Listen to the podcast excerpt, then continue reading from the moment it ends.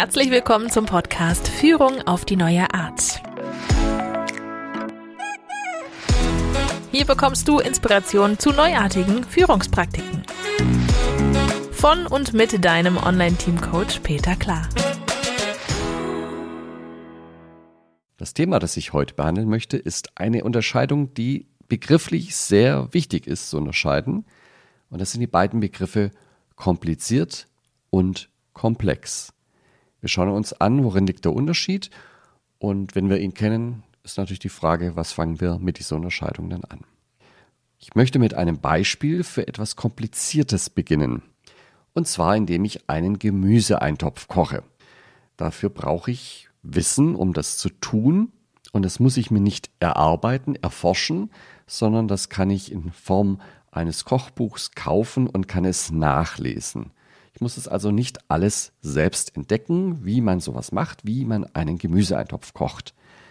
Und in dem Kochbuch, da steht ein Rezept, das Erfahrungswerte mitbringt, das Vorgehen mitbringt, möglicherweise über Varianten schreibt, alles, was man niederschreiben kann und damit ist es für nahezu jeden Laien nachzukochen.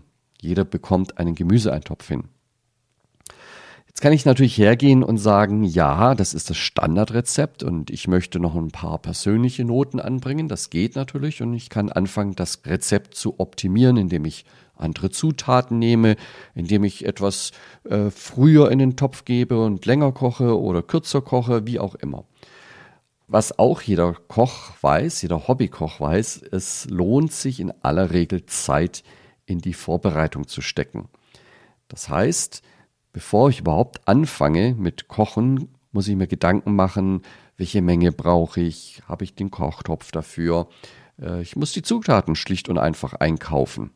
All das kann ich tun, bevor es dann tatsächlich an den komplizierten Prozess des Eintopfkochens geht. Die Eigenschaft, die sehr angenehm ist beim Kochen, ist, dass man die Dinge optimieren kann. Warum? Naja, die Resultate sind in aller Regel vorhersagbar.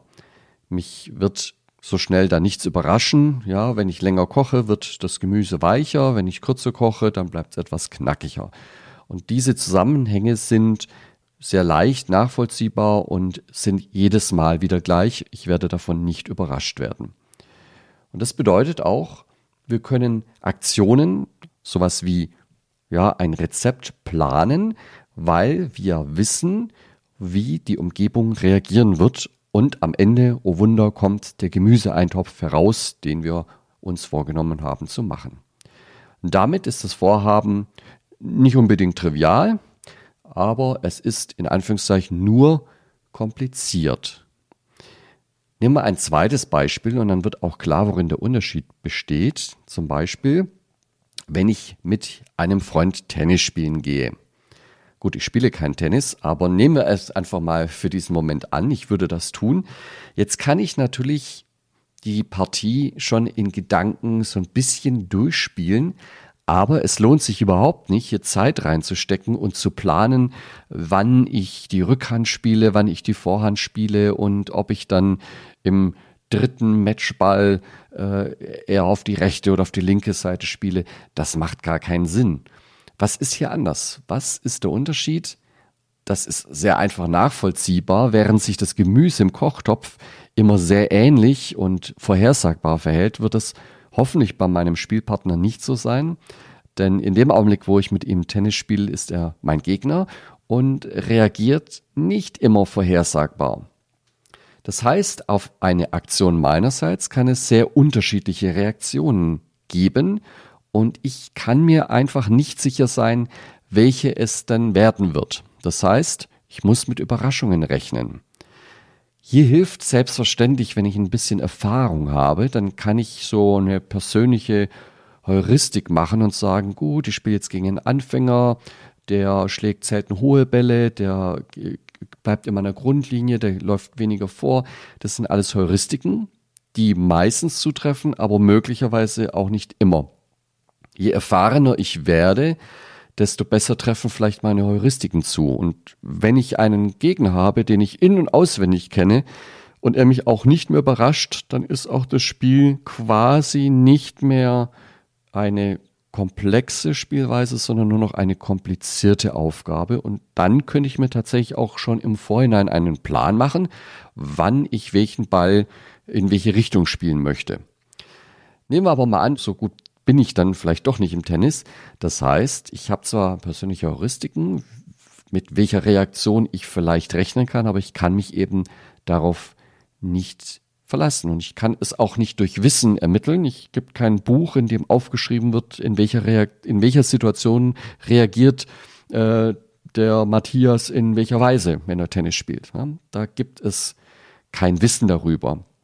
Was hilft ist, indem ich häufig gegen den Matthias und den Michael und wie sie alle heißen spiele und mir dann entsprechend selbst durch, durch Erfahrung dann solche Heuristiken aufbauen kann.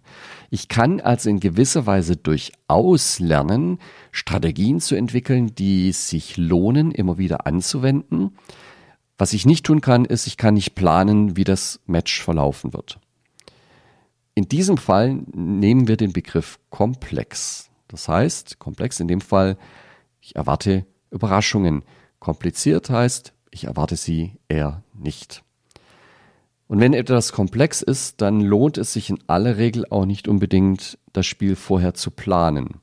Ich kann mir natürlich den Gegner anschauen und meine Heuristik nochmal durchgehen, aber es lohnt sich nicht, den Verlauf des Spieles zu planen. Gut, damit können wir mal Situationen und Problemstellungen klassifizieren in komplex und kompliziert. Bestimmt gibt es noch die ein oder andere Kategorie, aber die sind jetzt für unsere Zwecke hier auch gar nicht weiter wichtig. So, jetzt haben wir die beiden Begriffe unterschieden, kompliziert und komplex. Doch, was fangen wir jetzt damit an? Wofür lohnt es sich, diese beiden Begriffe zu unterscheiden? Ganz einfach. Zunächst gehen wir in der Arbeitswelt ja sehr häufig davon aus, dass ein Problem kompliziert ist. Ja, das drückt sich dadurch aus, dass wir eben Instrumente anwenden, Lösungsstrategien anwenden, die für komplizierte Problemstellungen geeignet sind. Zum Beispiel Prozesse, Arbeitseinweisungen, Pläne, sowas wie Hierarchien oder Organigramme. Und das finden wir sehr häufig, zum Beispiel beim Planen einer Produktionslinie oder ein Risikoplan für das kommende Jahr oder wir planen den Umsatz oder die Mitarbeiterentwicklung für ein ganzes Jahr oder noch länger voraus. Wir planen Projekte. Das sind alles Lösungsstrategien von komplizierten Problemstellungen. Die Frage ist allerdings, ob diese hier angemessen sind bei diesen Problemstellungen. Ist denn das Problem tatsächlich kompliziert? Wenn ich also regelmäßig mit Überraschungen rechnen muss, dann ist es ja eine komplexe Problemstellung. In dem Fall würde es ja keinen Sinn machen, mit komplizierten Lösungsstrategien zu arbeiten. In der Arbeitswelt können wir beobachten, dass der Anteil von komplexen Problemen immer weiter steigt also Kunden werden zum Beispiel sprunghafter, reagieren immer kurzfristiger, Börsen werden spekulativer und auch sowas wie Computersysteme. Ein Computer ist ja zunächst mal nur eine komplizierte Maschine. Wenn wir diese allerdings vernetzen, entstehen immer mehr Überraschungen und werden für uns immer weniger durchschaubar und damit schon eher komplex. Jetzt gibt es natürlich eine Antwort auf diese komplexe Welt und da wird häufig das Stichwort agil genannt.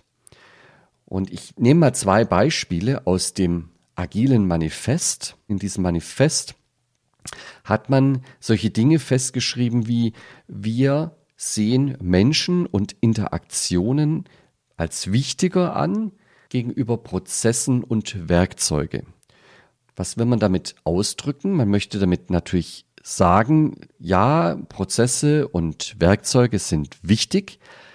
Wir wissen allerdings, dass wir immer wieder mit Überraschungen rechnen müssen und dann muss ich vielleicht auch mal den Prozess auf die Seite schieben und einfach die Menschen und die Interaktionen in den Vordergrund schieben. Das gleiche gilt auch ähm, bei dem zweiten Manifestpunkt. Die Reaktion auf Veränderung ist wichtiger als Plänen zu folgen. Und das trifft ja direkt im Kern. Äh, insbesondere wenn ich den Anspruch habe, ich kann dem Plan folgen, dann bedeutet das ja, ich rechne jetzt nicht unbedingt mit einer Überraschung. Erst wenn Überraschungen kommen, dann ist die Reaktion auf diese Veränderungen wichtiger als an dem Plan festzuhalten. Im Prinzip ist das agile Manifest die Antwort auf komplexe Problemstellungen im Alltag. Wir haben also gelernt, es gibt kompliziert, da können wir sowas wie Prozesse, Arbeitsanweisungen, Pläne, Hierarchien, Organigramme sehr gut einsetzen. Und es gibt sowas wie komplexe Problemstellungen. Hier müssen wir ausprobieren und schnell daraus lernen, Erfahrungen gewinnen. Und hier sind wir in der agilen Welt gelandet. Die Begriffe kompliziert und komplex werden uns immer wieder begegnen im Laufe des Podcasts. Deswegen dachte ich, ist es eine gute Idee, die gleich am Anfang einmal einzuführen. Man kann diese Begriffe im Alltag sehr gut verwenden, indem man schlicht und einfach kurz innehält und sich Gedanken darüber macht, habe ich jetzt hier ein kompliziertes oder eher ein komplexes Problem vor mir? Rechne ich mit Überraschungen? Ist das die Regel? Oder rechne ich nicht mit Überraschungen? Kann ich davon ausgehen, dass ein Plan auch wirklich bis zum Ende durchläuft?